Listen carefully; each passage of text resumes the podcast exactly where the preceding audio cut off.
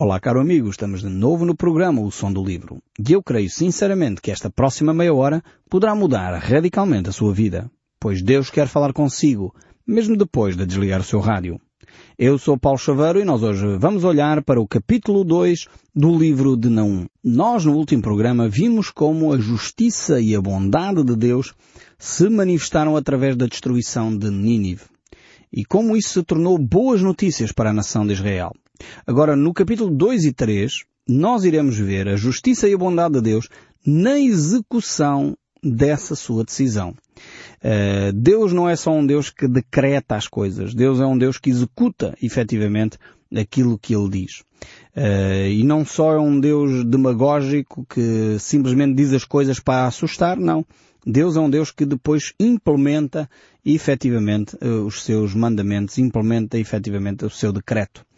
Então estamos assim eh, no final do capítulo 1, verso 15, pois na realidade eh, na Tora hebraica este, este eh, último verso aqui do nosso capítulo 1 está ainda integrado no capítulo 2. Então gostaria de retomar a nossa reflexão a partir daí, onde Naum declara para o Reino do Norte, para Israel, sobre efetivamente a, a bênção de Deus, a boa notícia que Deus iria trazer para a nação depois, para a nação de Judá.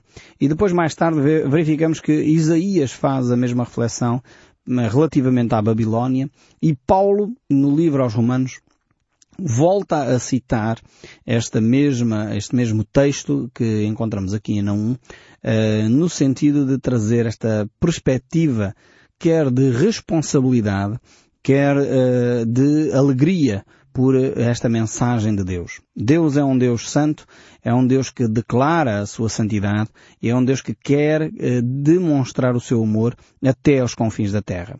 E por isso mesmo uh, o texto bíblico diz que formosos são os pés daqueles que anunciam coisas boas, ou daqueles que anunciam a boa nova, daqueles que anunciam a paz, proclamam a paz.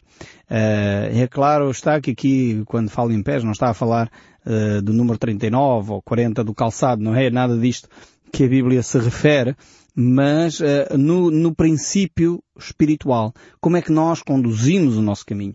Uh, e é nesta perspectiva, uma metáfora aqui que está a ser utilizada, eh, para descrever que o caminho que a pessoa trilha quando traz este Evangelho, quando traz esta boa nova, quando propaga a paz ao seu redor, é um caminho belo, é um caminho que produz benefício ao seu redor.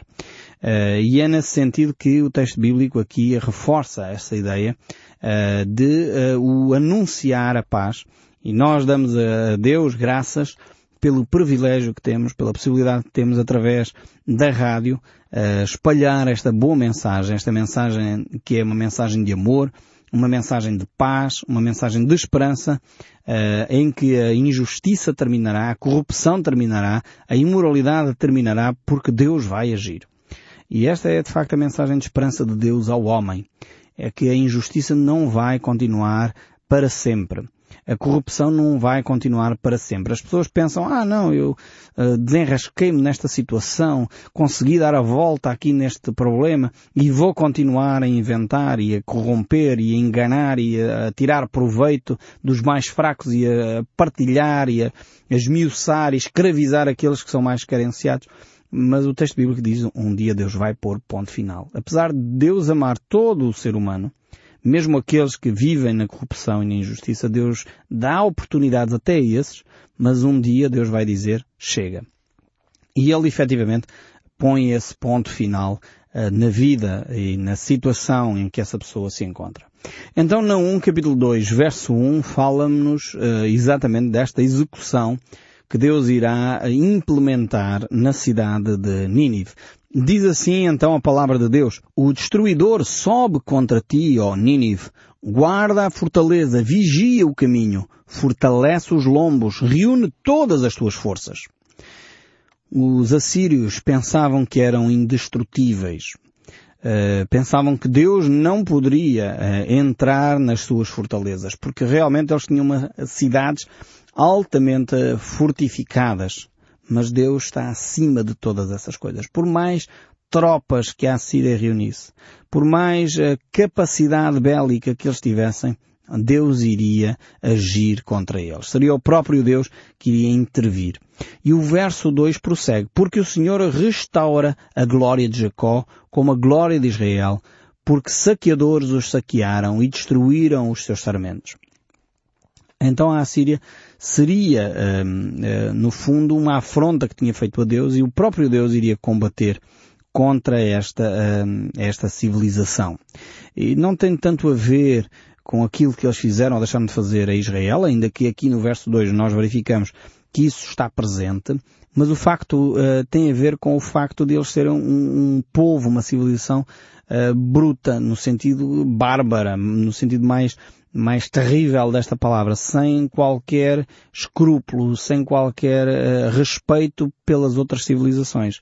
Como já falámos, de facto os assírios eram um povo altamente uh, macabro em termos das suas torturas, eram um povo que não respeitava ninguém.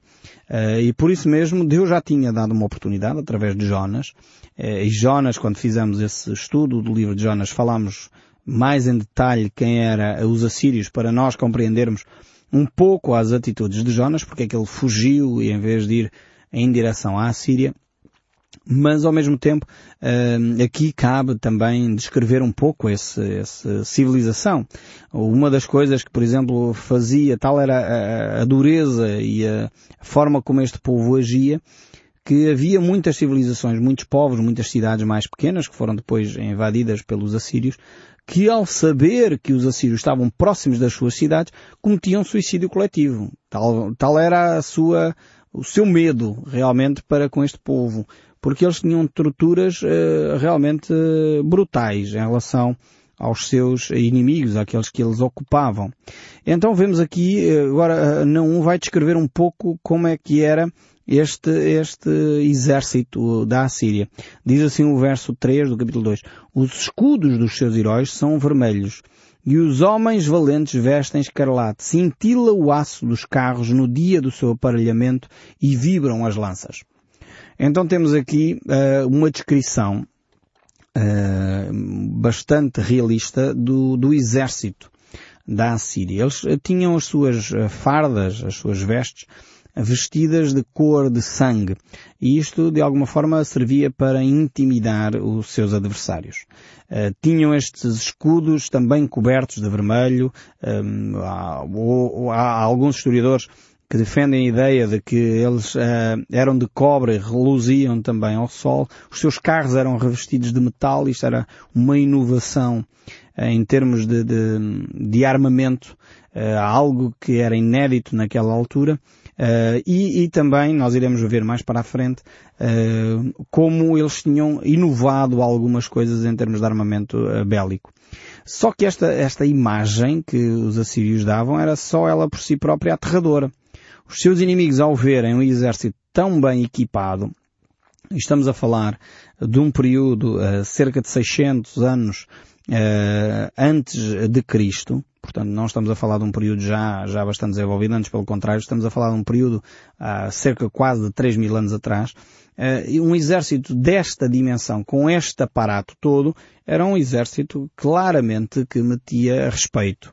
Uh, temos que só relembrar que neste período aqui a outra superpotência era só o Egito. Portanto, e basicamente os outros povos eram pequenas aldeias, pequenas cidades de homens e mulheres mal organizados, onde basicamente os seus utensílios eram utensílios agrícolas. Então um exército deste género, como o exército da Assíria, depois dos assírios é que vieram os babilónicos, etc., começou a haver uma maior organização militar e um maior poderio militar, uh, mas os assírios foram efetivamente os primeiros, um dos primeiros povos a se organizar desta forma. Eles eram um exército aterrador. E nós sabemos, uh, hoje em dia, infelizmente, é assim também que ainda funcionam os exércitos, uh, com a contra-informação, quer dizer, o, o demonstrar ao inimigo que são mais fortes do que na realidade aquilo que são. Era assim que os assírios fizeram esta psicologia militar, esta psicologia de guerra, que tenta demonstrar ao seu oponente, ao seu adversário, que são muito mais poderosos, por isso os povos naquela altura faziam muito barulho, uh, apresentavam-se com um grande aparato, para de alguma forma intimidar o seu adversário. Ainda hoje estas táticas continuam a ser utilizadas, com muito mais sofisticado, mas continuam a ser utilizadas em guerra, as táticas de guerra de desinformação, em que no fundo uh, passa-se mensagens erradas para o adversário, para eles pensarem que o poderio militar uh, é muito maior do que aquilo que na realidade se tem, se é. Uh, e isso é para intimidar no fundo os seus inimigos. E uh, os assírios faziam exatamente isso. A maioria dos inimigos caía nessa mentira e cada vez os assírios tomavam, tinham mais autoridade, mais poder, porque iam anexando uh, outros povos a si. E efetivamente o seu poderio militar ia crescendo.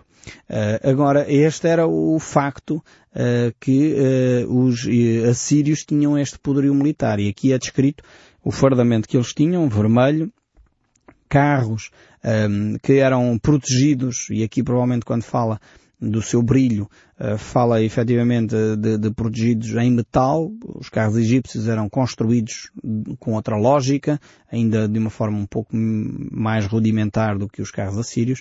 Uh, e, e, vemos aqui uh, o verso 4 a descrever estes carros de combate que os assírios tinham. Diz assim o verso 4 do livro de Naum, capítulo 2. Os carros passam furiosamente pelas ruas e se cruzam velozes pelas praças.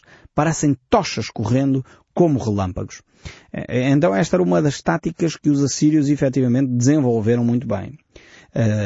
E além deste aspecto dos carros serem velozes, e aqui não está a falar de nenhuma profecia em relação ao século XX, ah, alguns têm pensado que, que aqui se referia a alguma profecia do século XXI, século XX, mas não, não, não se refere a isso. Está-se a referir efetivamente um, a, a, ao povo da Assíria e à tática militar que eles tinham. Se nós conhecermos um pouco a história uh, da Assíria, se conhecermos um pouco da arqueologia, um pouco uh, visitarmos alguns museus que têm ainda artefactos desta época, vamos perceber de facto que uh, os assírios tinham evoluído muito nesta matéria.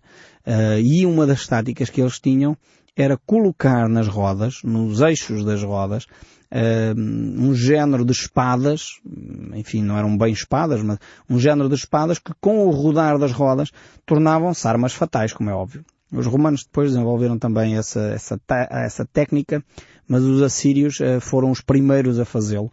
Uh, e assim que dois carros assírios se cruzavam, quem quer que estivesse no meio era completamente uh, cortado pelo meio, enfim, era um massacre completo porque os carros só por si eram uma arma. Uh, e isto, mais uma vez, era uma inovação em relação aos carros de combate uh, daquela época, porque quem tinha carros de combate naquela época eram os egípcios, e eles usavam essas, essas, uh, esses carros puxados por cavalos simplesmente para lançar uh, lanças, para enviar lanças e, e, flechas, enquanto que os assírios já utilizavam o próprio carro em si como arma. Uh, isto é uma inovação e aqui o próprio livro de Não descreve esse momento, descreve a utilização desses carros de combate uh, como uma arma.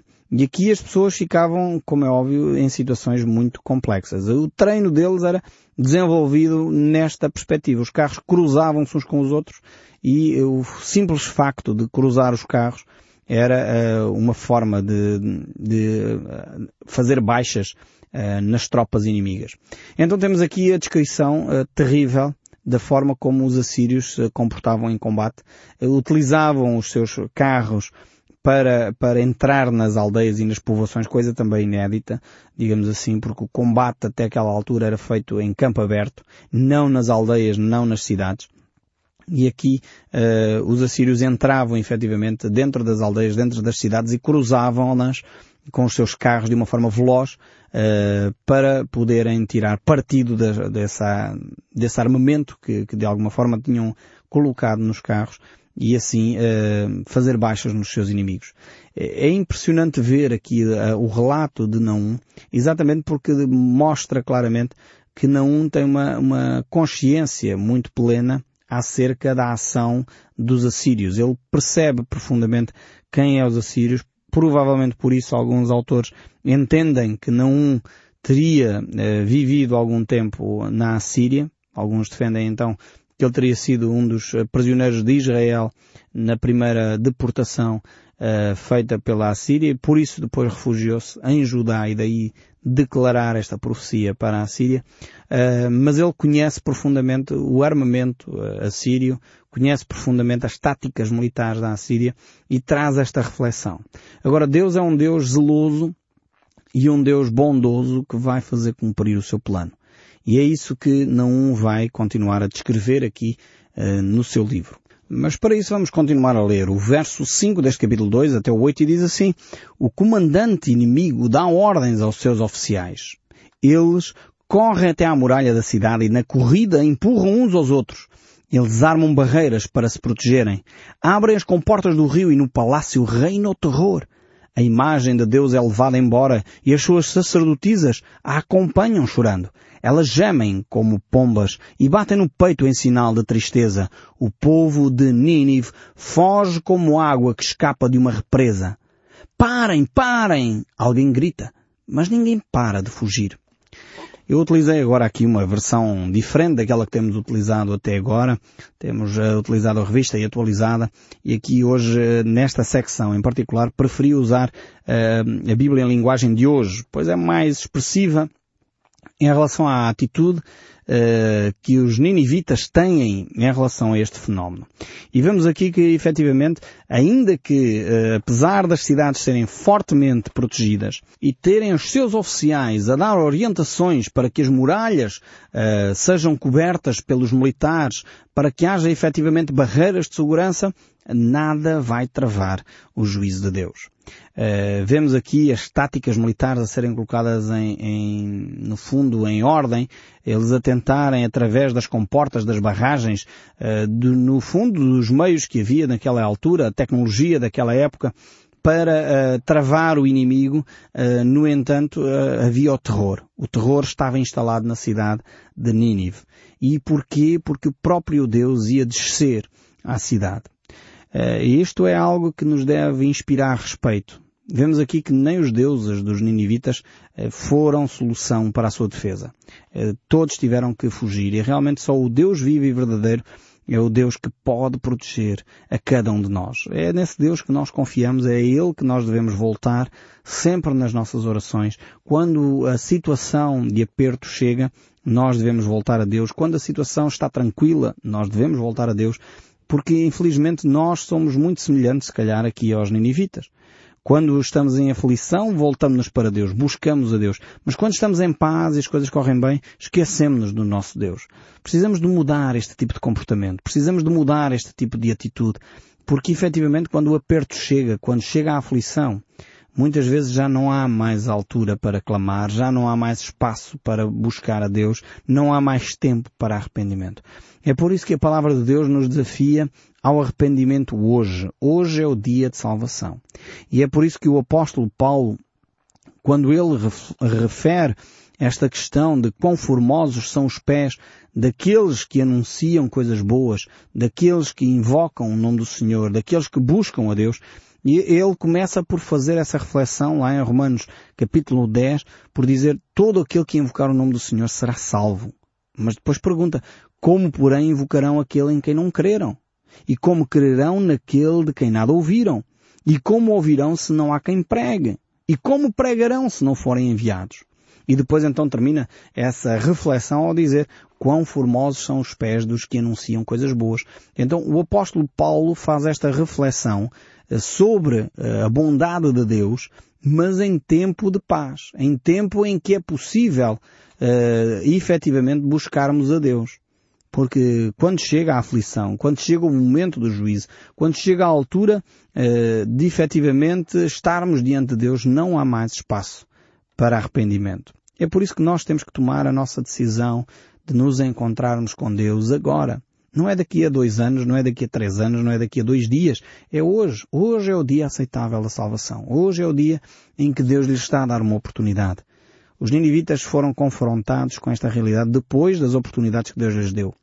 Deus já tinha dado oportunidades uh, ao povo uh, da Assíria E eles, uma vez utilizaram essa oportunidade, arrependeram-se, voltaram para os caminhos de Deus, mas efetivamente rapidamente desprezaram essa, essa oportunidade que Deus lhes dava e por isso mesmo estavam de novo no mesmo ponto. Na mesma atitude imoral, na mesma corrupção, na mesma desumanidade, na mesma arrogância, na mesma brutalidade e efetivamente Deus tinha que pôr um ponto final nesta situação. E Deus não iria dar mais espaço para que os assírios continuassem a agir desta forma. Por isso mesmo ele iria pôr um ponto final na situação. Agora hoje é o dia aceitável para si. Deus ainda lhe está a dar uma oportunidade. Uma oportunidade de se reconciliar com Ele. Uma oportunidade de se voltar para Ele. E nós temos tido o privilégio de, de alguma forma, uh, uh, fazer chegar até si esta boa nova que Deus lhe está a transmitir. Talvez você não tenha desculpa neste momento, que alguns terão, no sentido nunca ouvi falar disso. Não, você está a ouvir hoje. E tem a oportunidade hoje, agora mesmo, de poder colocar a sua vida em ordem com Deus. Talvez você tenha razões, razões de sobra para poder estar triste, angustiado, decepcionado, não querer muito se relacionar, mas Deus está a trazê-lo com amor, com laços de amor e de paz, a trazê-lo de volta aos seus caminhos. Não perca a oportunidade que Deus lhe está a conceder. Não seja como estes ninivitas que chegaram a um ponto extremo de angústia, de terror, porque efetivamente desprezaram as oportunidades de Deus. Deus está a estender a sua mão para si hoje. Deus está a oferecer-lhe hoje a oportunidade da salvação. Então aceite essa oportunidade que Deus lhe dá, reconheça os seus caminhos, reconheça os seus erros do passado, confesse isso a Deus e diga, Senhor, eu preciso de Ti. E quem não precisa de Deus? Quem não precisa de se encontrar com Deus? Senhor, eu preciso de Ti, eu reconheço que só Tu és a, eh, a verdade, só Tu és a vida, só Tu me podes dar a salvação, só Tu podes efetivamente restaurar a minha vida. E eu quero receber a Jesus Cristo como Senhor e Salvador, para que possa experimentar a Tua paz no meu íntimo. Faça esta oração simples, uma oração de entrega ao seu Deus, e aí efetivamente Deus trará as suas promessas sobre o seu coração. Espero sinceramente que o som deste livro continue a falar consigo, mesmo depois de desligar o seu rádio. Que Deus o abençoe ricamente e até ao próximo programa.